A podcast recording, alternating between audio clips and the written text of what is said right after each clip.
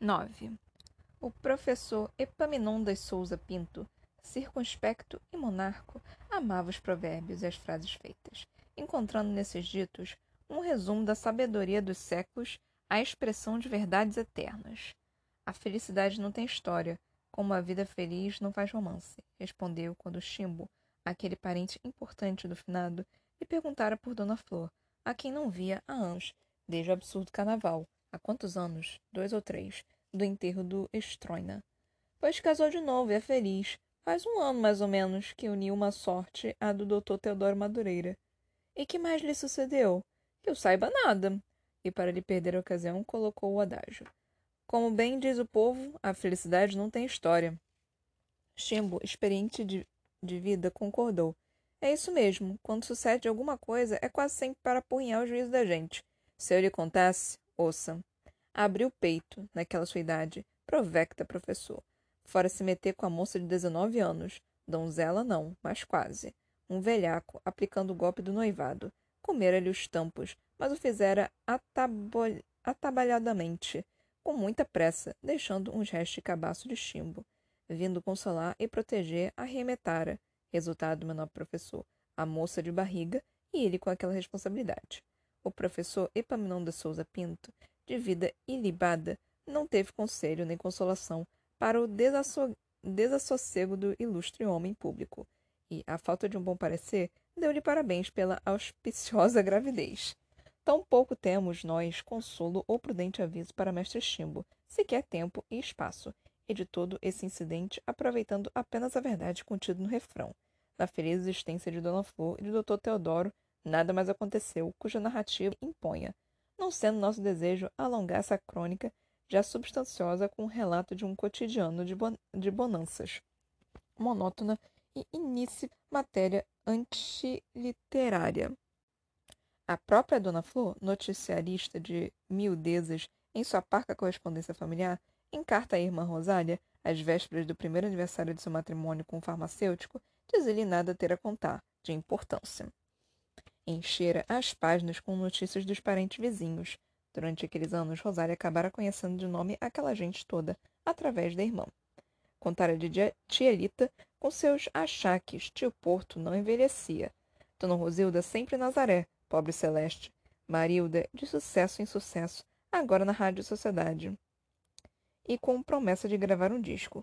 De Dona Norma relatava uma história, uma graça. É preciso conhecer Norminha pessoalmente, vale a pena. Convidada numa terça-feira para ir no sábado seguinte, a um batizado se recusara, porque no sábado já estou comprometida com o um enterro. Como pode saber que no sábado tenho enterro? Norminha, se ainda é terça-feira. Ora, como? estavam conhecidos seu para esticar, e certamente o faria na noite sexta para o sábado, para assim aproveitar a semana inglesa e ter um enterrão. Dona Gisa, de regresso, trouxera de New York um cachorro desses que são direitinho uma linguiça, e para Dona Flor, uma prenda linda, um broche. Mas imagine só, Rosália, o que foi que a maluca da gringa deu a Teodoro. Uma camisa toda cheia de mulheres nuas. Você já pensou no doutor vestindo um trem desses?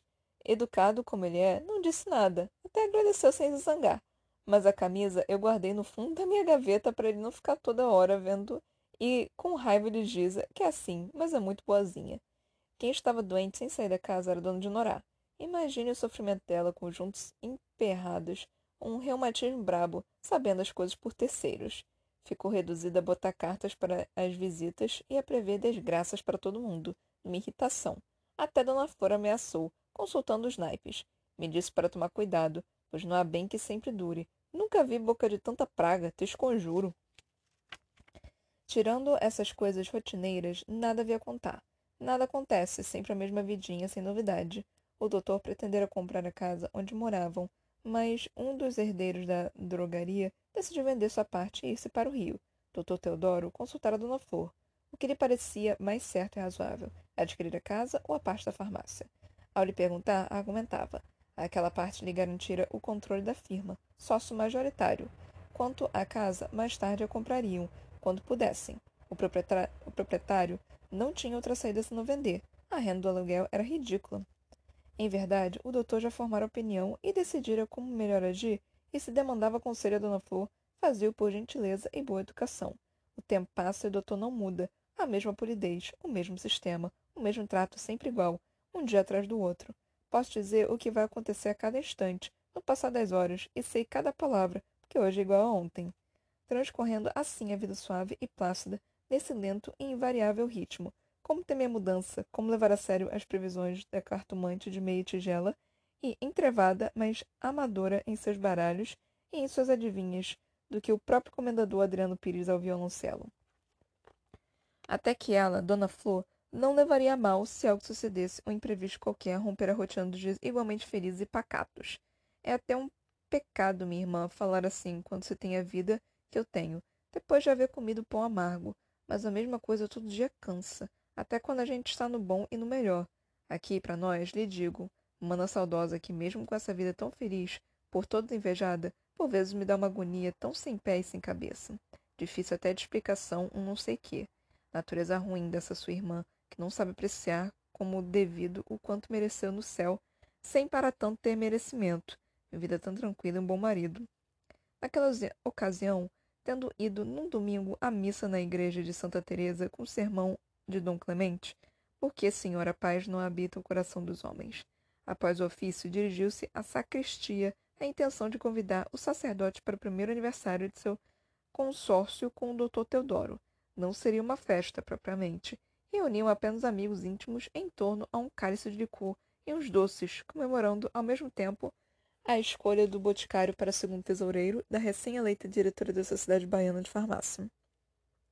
Lá estarei, com todo prazer, para felicitá-lo com esse ano de harmonia conjugal, esse exemplo de união abençoada por Deus. Retirou-se Dona Flor e o padre de Marfim, numa autocrítica a seu sermão, em tanto pessimista. Sorriu alegre. Eis ali alguém, Dona Flor, cujo coração era morada na paz. Eis um ser humano satisfeito e feliz com sua vida, desmentindo seu sermão de sombras e de dúvidas. A meio caminho pelo corredor, Dona se deteve em frente ao extravagante grupo composto pela imagem barroca de Santa Clara e pela madeira antiga e popular, onde fora esculpida aquele anjo de cinismo e de candura tão igual ao finado, com a mesma insolência e a mesma graça irresponsável. Coitado da santa, sua santidade, por maior e mais defesa, por mais forte de virtude, não resistiu ao olhar de frente do tinhoso, rendendo-se a ele a pobre bem-aventurada, entregues seu decoro à, sua vida, por ele pondo a perder sua salvação já conquistada, trocando pelo inferno paraíso, porque sem ele, de quem valem o paraíso da vida? Ali diante do grupo, insólito, em madeira e frete, Dona Flor ficou parada, longe tempo, em a nave de pedra e cal, imenso barco. Levantou âncora e partiu, singrando os ares no mar azul e nuvens de céu afora. 10. Esmerou-se Dona Flor e a festinha foi das mais distintas. Um sucesso completo a coroar o primeiro aniversário do feliz conúbio de duas almas gêmeas, como disse com estilo e acerto o doutor Silvio Ferreira, secretário-geral reeleito da Sociedade Baiana de Farmácia, levantando sua taça num brinde dos esposos, a nosso prezadíssimo segundo tesoureiro e a sua digna consorte Dona Flor, exemplo de prendas e virtudes. Dona Flor anunciara a Dom Clemente a restrita presença de alguns amigos próximos, mas, ao franquear a porta, o padre deparou com a casa cheia, e não apenas vizinhos. O prestígio do doutor Teodoro e a simpatia de Dona Flor haviam trazido aquele festejo íntimo um número considerável de pessoas, dirigentes da classe farmacêutica, colegas de orquestra de amadores, representantes comerciais, alunas e ex-alunos da Escola Saborearte, além de velhos amigos, alguns importantes como a Dona Magá, Paternostro, a Ricasso e o Dr. Luiz Henrique, o cabecinha de ouro. Antes mesmo de cumprimentar o casal, Dom Clemente abraçou esse festejado be belerista, beletrista.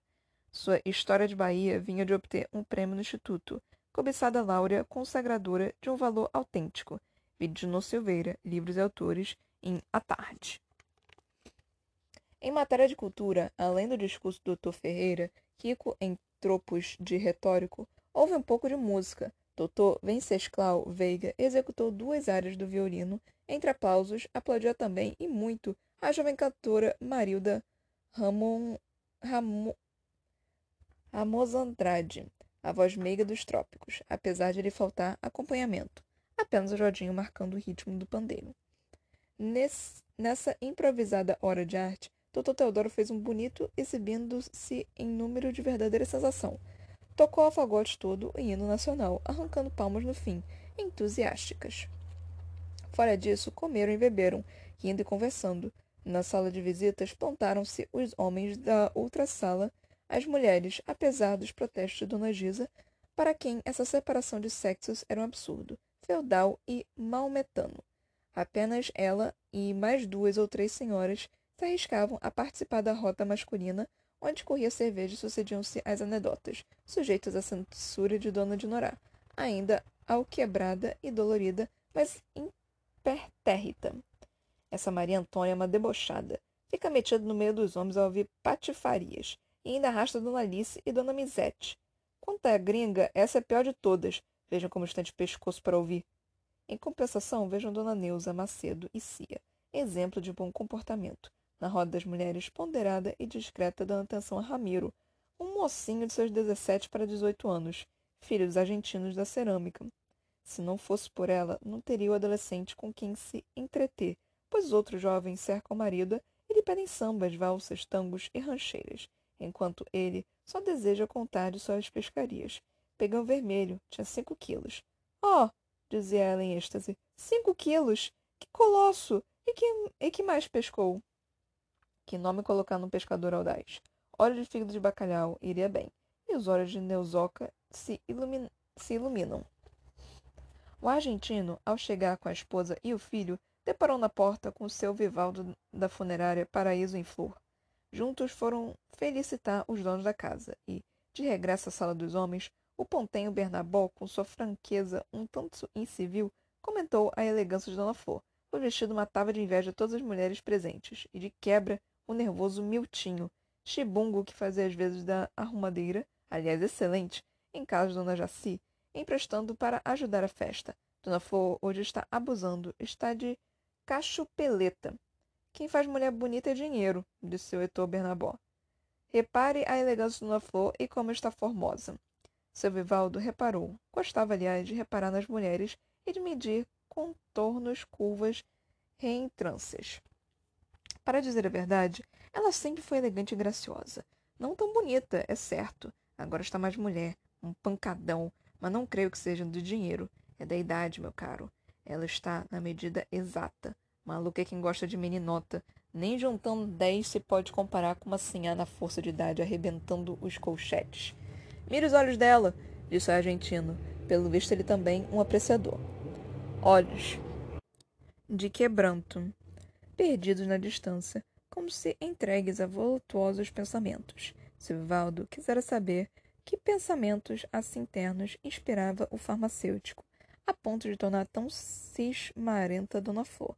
Ela ia de, um, de uma sala a outra, atendendo seus convivas, gentil e prazenteira, perfeita dona de casa. Realizava, no entanto, tudo aquilo maquinalmente. Seu Valdo pôs a mão no braço do argentino. Não é dinheiro que faz mulher bonita, seu Bernabó. É o trato, é o descanso do espírito, a felicidade. Aqueles olhos de quebranto e as ancas de requebro se deviam à alegre paz de sua vida. Curiosa expressão de seu olhar, quando a vira antes com aquele mesmo olhar perdido, como se olhasse para seu próprio coração. Seu Vivaldo busca na memória e a reconhece. Era aquele mesmo olhar no velório de finado.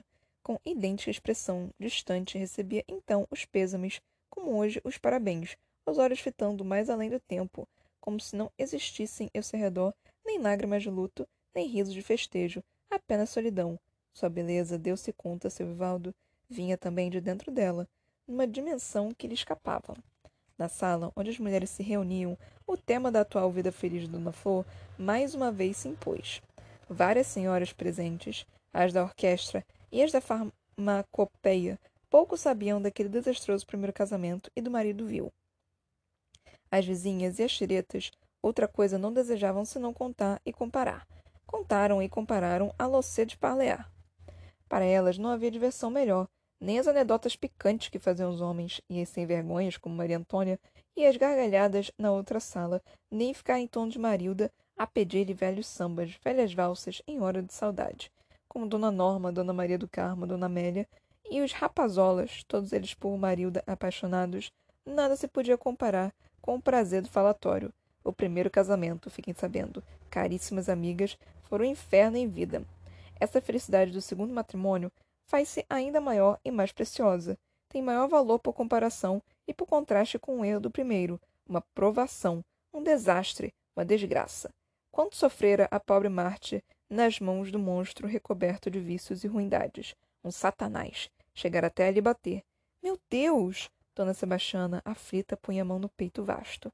Como sofrera, tanto quanto pode sofrer uma dedicada esposa, em humilhação na rua da amargura, trabalhando para sustentar a casa e ainda jogatina no devasso, sendo o jogo, como é público e notório, o pior dos vícios e o mais caro. Se agora era feliz, bem desgraçada fora.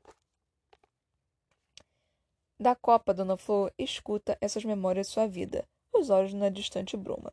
Quando Ana diz no círculo de anedotas, quando a Norma na roda das serestas, ninguém abriu a boca para defendê-lo ao falecido. Por volta de meia-noite, despediam-se os últimos convidados. Dona Sebastiana, ainda na emoção da narrativa daquele ma martirológio a durar sete anos, como suportar a coitadinha, tocou a face de Dona Flor num desvelo e lhe disse: Ainda bem que agora mudou tudo e você tem o que merece. Marilda, ofuscando com sua luz de estrela os jovens estudantes, partiu a controlar um tom canção de serenata aquele. Noite alta, céu risonho, a quietude é quase um sonho. E o, e o de Dona Flor, enterrando-o no carrego do defunto. Doutor Teodoro, um sorriso de satisfação, foi levar à porta os convivas derradeiros, um grupo ruidoso, envolvido em discussão interminável sobre os efeitos da música do tratamento de certas enfermidades discordavam Dr. Venceslau Veiga e Dr. Silvio Ferreira. Para não perder um finzinho do debate, o dono da casa acompanhou os amigos até o. Até o bonde. Já não se ouvia o canto da, de Marilda. Sozinha, Dona Flor deu as costas a tudo aquilo. Os doces, as garrafas de, de bebida, a desarrumação das salas, os ecos das conversas na calçada, o fagote a um canto, mudo e grave. Andou para o quarto de dormir, abriu a porta e acendeu a luz. Você? disse numa voz cálida, mas sem surpresa, como se estivesse esperando. No leito de ferro, nu como Dona Flor ouvira na tarde naquele domingo de carnaval, quando os homens do necrotério trouxeram o corpo e o entregaram, estava vadinho deitado, em lá godaça. E, sorrindo, lhe acenou com a mão. Sorriu-lhe em resposta Dona Flor. Quem pôde resistir à graça do perdido? Aquela face de inocência e de cinismo aos olhos da frete nem uma santa de igreja, quanto mais ela, Dona Flor, simples criatura. Meu bem, aquela voz querida, de preguiça e lenta. Por que veio logo hoje? perguntou Dona Flor. Porque você me chamou. E hoje me chamou tanto e tanto que eu vim.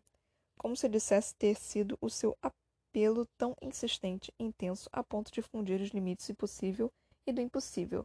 Pois aqui estou, meu bem, cheguei ainda agorinha. E, semi-levantando-se, lhe tomou da mão. Puxando-a para si, ele a beijou, na face, porque ela fugiu com a boca. Na boca não, não pode, seu maluco. E por que não? Sentara-se Dona Flor na borda do leito. Vadinho novamente se estendeu à lavonté, abrindo um pouco as pernas, exibindo tudo, aquelas proibidas e formosas indecências. Dona Flor se enternecia com cada detalhe desse corpo. Durante quase três anos ela não o vira, e ele permanecera igual como se não tivesse havido tempo. Tu está o mesmo, não mudou nem um tiquinho. Eu engordei. Tu está tão bonita, tu nem sabe. Tu parece uma cebola carnuda e sumarenta, boa de morder. Quem tem razão é o salafra do Vivaldo. Bota cada olho em teu pandeiro, aquele fistula. Tira a mão daí, vadinho, e deixa de mentira. Seu Vivaldo nunca me olhou, sempre foi respeitador. Vai, tira a mão. Por que, meu bem? Tira a mão por quê? Você se esquece, Vadinho, que sou mulher casada e que sou séria? Só quem pode botar a mão em mim é meu marido. Vadinho pinicou o olho num deboche. E eu, o que é que eu sou, meu bem? Sou teu marido, já se esqueceu? E sou o primeiro, tenho prioridade. Aquele é problema novo. Nele não pensara Dona Flor e não soube contestar. Tu inventa cada coisa. Não deixa margem para a gente discutir. Na rua, de volta, ressoaram os passos firmes do Dr. Teodoro. Lá vem ele, vadinho. Vai-te embora. Fiquei contente, muito contente. Nem sabe de te ver. Foi bom demais. Vadinho, bem do seu, godaça. Vai embora, doido. Ele já está entrando em casa. Vai fechar a porta. Por que de ir? Me diga. Ele chega e vai te ver aqui. Que é que eu vou, o que é que eu vou dizer? Tola. Ele não me vê. Só que me vês tu, minha flor de perdição. Mas ele vai deitar na cama. Vadinho fez um gesto de lástima impotente. Não posso impedir, mas apertando um pouco cabe nós três. Dessa vez ela se zangou deveras. Que é que tu pensa de mim ou tu não me conhece mais? Por que me trata como se eu fosse mulher dama meretriz? Como se atreve? Não me respeita? Tu bem sabe que sou mulher honesta. Não se zangue, meu bem. Mas foi você que me chamou. Só queria te ver conversar contigo. Mas se a gente nem conversou ainda, tu volta amanhã e nós conversamos. Não posso estar indo e voltando. Ou tu pensa que é uma viagem, viaginha de brinquedo, como ir daqui a Santa Amaro ou a Feira de Santana? Pensa que é só dizer eu vou ali e já volto? Meu bem, já que vim, eu me instalo de uma vez. Mas não aqui no quarto, aqui na cama. Pelo amor de Deus. Veja, Vadinho, mesmo ele não te vendo, eu fico morta de sem jeito. Não tenho cara para isso. E fez sua voz de choro. Jamais tolerou, ele tolerou vê-la chorar. Está bem, vou dormir na sala. Amanhã a gente resolve isso. Mas antes quero um beijo. Ouviu um doutor no banheiro a se, a se lavar. O ruído da água. Ela lhe estendeu a face, undonorosa. Não, meu bem, na boca se quiser que eu saia. O doutor não tarda. Que fazer se não sujeitar-se à exigência do tirano entregar-lhe os lábios? Ai, vadinho, ai! E mais não disse, lábios, língua e lágrimas, de pejo ou de alegria, mas chegados na boca voraz e sábia. Ah, esse sim, um beijo. Ele saiu com sua nudez inteira, tão bela e máscula, dourada penugem, a lhe cobrir braços e pernas, mata de pelos loiros no peito, a cicatriz da navalha no ombro esquerdo, o insolente bigode e o olhar de frete. Saiu deixando o beijo a lhe queimar a boca e as entranhas. Transpondo a porta, o doutor Teodoro lhe fez os devidos elogios. Festa de primeira, minha querida. Tudo em ordem, nada faltou, tudo perfeito. Assim é que eu gosto, sem um deslize. E foi mudar a roupa atrás da cabeceira do leito de ferro, enquanto ela vestia a camisola. Felizmente tudo correu bem, Teodoro. Para comemorar o aniversário, escolhera aquela camisola de rendas e babados na noite de núpcias em Paripe, obra de Dona Enaide, e desde então guardada. Viu-se no espelho, bonita e desejável. Teve vontade que Vadinho a visse, mesmo de relance. Vou lá dentro beber água. Volto no minuto, Teodoro. Era capaz de ter adormecido na fadiga da longa travessia. Para não acordá-lo, foi pelo corredor na ponta dos pés. Queria apenas vê-lo por um instante, tocar-lhe a face se dormindo, mostrar-lhe de longe a transparente camisola, se desperto.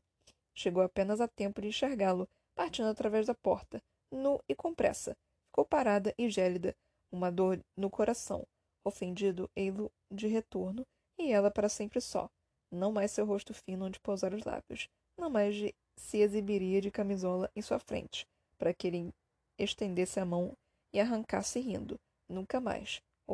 Ofendido, ele partira. Antes assim, talvez. Com certeza antes assim. Era mulher direita. Como olhar para outro homem, mesmo aquele, tendo seu marido na cama a esperá-la, de pijama novo, presente aniversário de casório. Antes assim, Vadinho indo embora e para sempre. Já o vira, já o beijara, não desejava mais. Antes assim, repetia, antes assim. Desprendeu-se dali, andou para o quarto. Por que tão logo de retorno? Por que de volta assim tão de repente? Se para vir atravessar o espaço e o tempo.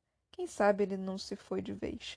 Quem sabe saíra de passeio para lançar uma olhadela na noite da Bahia, ver como andava o jogo, como tinham cultivado em sua ausência, sair apenas em inspeção, em ronda, no Palace ao carteado de três duques, do Abaixadinho a casa Zezé de Meningite, do Tabares a onda do Panaguá Ventura.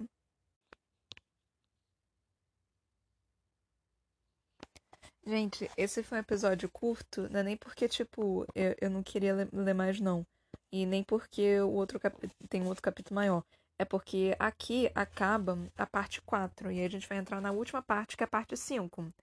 E eu sei que eu não li ontem também, mas como eu disse, tipo, esse mês tá meio que complicado para mim. Então eu espero que vocês me perdoem por isso. Mas eu precisava de um tempinho para ficar na minha cama, então peço desculpas por isso. E eu espero que vocês não tenham fugido. Você é o único ouvinte do meu podcast. Muito obrigada. Mas, enfim. Esse, o capítulo 9, ele mostrou mais ou menos exatamente o que, que a gente tava. que eu tava pensando, pelo menos, né?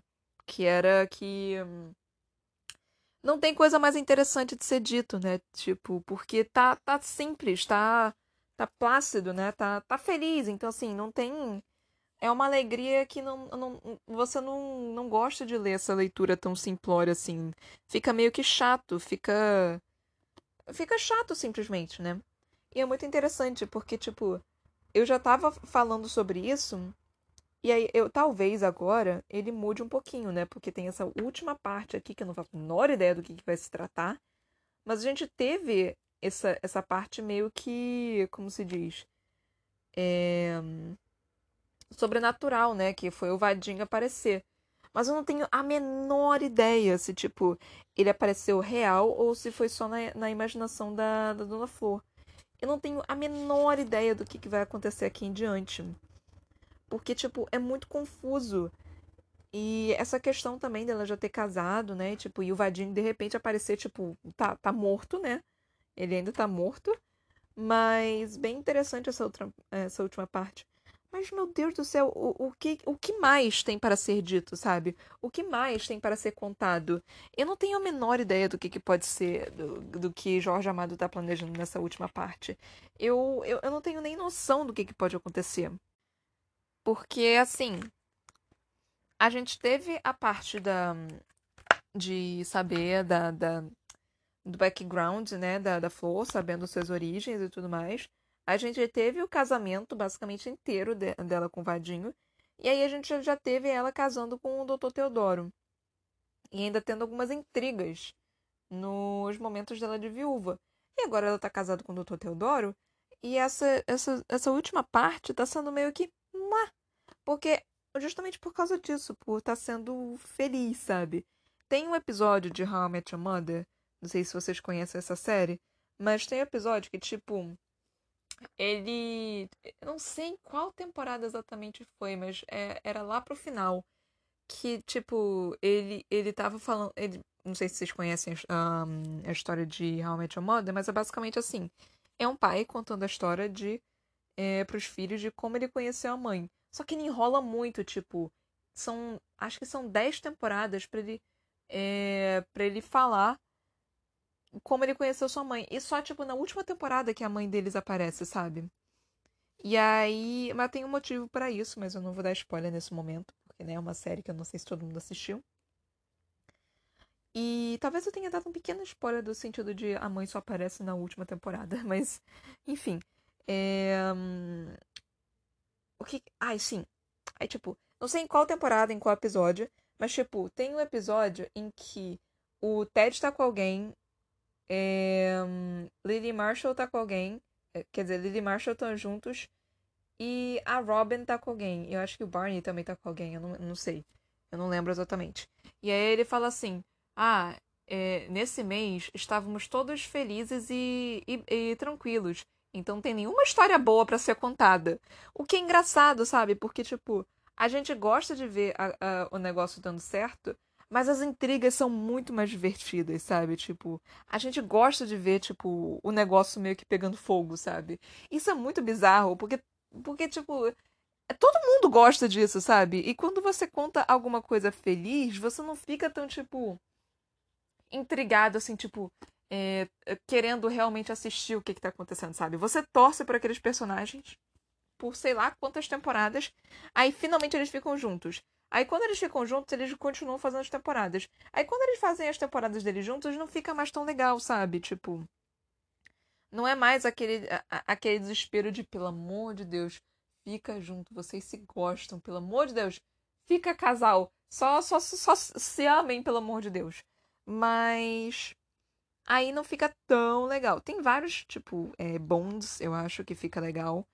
É, mesmo eles virando um casal, não vou falar quem, mas mesmo eles virando um casal, é, continua sendo legal, sabe?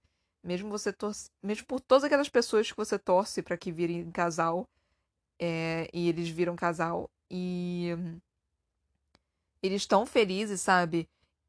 Só que continua tendo histórias legais, sabe? Eu não sei como eles conseguiram fazer isso. E conseguiram fazer isso com, sei lá, umas quatro temporadas, o que é realmente impressionante. Mas, enfim.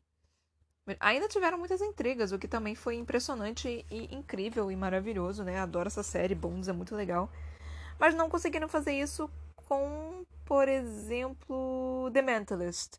Mas The Mentalist também teve outras questões, né? Porque, tipo, é, o cara conseguiu pegar quem ele tava querendo pegar. É, eu gosto muito de, de série criminal, tá, gente? Então eu, faço, eu vou fazer muita referência de série criminal. Inclusive, se tiver referência e alguma, de alguma série criminal, eu super tô aceitando, porque saudade de série criminal. Eu acho que eu já assisti, tipo, várias e várias e várias. Brooklyn Nine-Nine também, tipo, fantástico. Aí, Brooklyn Nine-Nine é outro. Brooklyn Nine-Nine é outro que, tipo, você fica torcendo por eles o tempo todo, mas continua sendo legal, sabe? É, que você quer que aqueles personagens fiquem juntos. E eles ficam juntos, eu não vou falar quem de novo. Mas ainda continua legal sabe? Então, assim. Ai, inclusive saudade de Brooklyn Nine-Nine. Eu talvez reassista tudo de novo, porque, nossa, saudade. E a Netflix demora 200 anos para colocar a temporada. Então, ai, saudade de Brooklyn Nine-Nine. Mas, enfim. Eu tô tratando de várias uh, temporadas, séries aqui. Espero que vocês uh, estejam com um caderninho anotando todas essas séries. Mas, enfim. É, então, acho que é isso, gente. Porque, assim nós tivemos exatamente essa questão do de, de Jorge Amado mesmo, tipo, zoando essa questão de que como tá, tá feliz, não tem mais coisa interessante. Mas ele ainda vai continuar, sabe? Tem o quê? Tem, deixa eu ver quantas páginas ainda. Tem menos de 100 páginas para acabar essa, esse livro. Mas ele ainda tá zoando, tipo, cara, tá feliz, então assim, não tem coisa interessante para ser falada. Vamos voltar a falar do defunto, que ele era muito melhor. Era uma fofoca muito mais gostosa, sabe? Ah, então fantástico isso. Tipo, cara, esse livro tá trazendo tanta coisa que você pensa assim, e é meio que clichê, sabe? Só que ele traz o clichê de uma forma tão, tão gostosa, assim, que dá para ser discutida e tão. É, não sei, genérica, não sei se é a palavra correta para ser utilizada que é, ai, ah, fascinante. Jorge Amado, tipo, eu já me apaixonei por ele com Gabriela, como eu já disse aqui. Nossa, eu tô me apaixonando muito mais aqui por ele com Dona Flor e seus dois maridos. E eu não esperava que eu fosse gostar tanto assim de Dona Flor e seus dois maridos. Mas enfim, espero que vocês tenham gostado desse episódio. É um episódio mais curto, né? Mas não tem o que eu posso fazer. Até porque, de novo, tá feliz, então eu não posso discutir. Só essa última parte do, do defunto, que eu tô meio que, what the fuck? Mas eu, eu não tenho nem o que, o, o que pensar sobre isso, sabe? Tipo. E tecnicamente não é nem é, não é nem traição o que a Flor tá fazendo, porque ele tá morto, sabe? E ele tá só aparecendo para ela e tipo, é, não tem exatamente uma lei, uma lei e uma uma lei ética sobre isso, sabe? Então assim, é, é muito bizarro. E talvez Jorge Amado entre mais nessa questão do, do defunto aparecer mais vezes. É, e, e, vai, e, irá tornar isso mais interessante. E talvez também, agora criando as teorias, tipo, o defunto passe a meio que aparecer, talvez, talvez uma, coi uma coisa meio que é, sobrenatural no meio da, da Bahia, talvez, não sei, não sei se é bem a, a cara do, do Jorge Amado fazer isso. Mas é bem interessante é, esse questionamento que você tem agora de tipo, mano, é traição, não é traição, é ético, não é ético, porque, mano, tá morto, sabe? É, o espírito apareceu, então, assim. E ela ainda ama o, o Vadinho, né? Então, tipo. Ai, gente. Fascinante. Só tô apaixonada. Me siga no meu Instagram, Ana Brocanello. Me siga meu, na minha página do Facebook também, a.c.brocanello, por favor. Eu também tenho um livro publicado que se chama Pandora, que você só pode encontrar ele em lojas virtuais, na Amazon e na Editora Viseu, em formato e-book físico. Eu também tenho um canal na Twitch que se chama Toca da Broca, que eu faço lives nos sábados e nas quartas entre 23 horas e meia-noite. Por favor, compartilhe esse podcast se você estiver gostando porque eu só tenho, sei lá, dois ouvintes, então você é a única pessoa que tá, eh, estiver me ouvindo. É, muito obrigada. Então compartilhe com as pessoinhas. É, o Brocanelo tem dois L's, tá, galera? L de lagarto. Então, espero que vocês tenham gostado desse episódio. Até a próxima. Beijinhos. Tchau, tchau.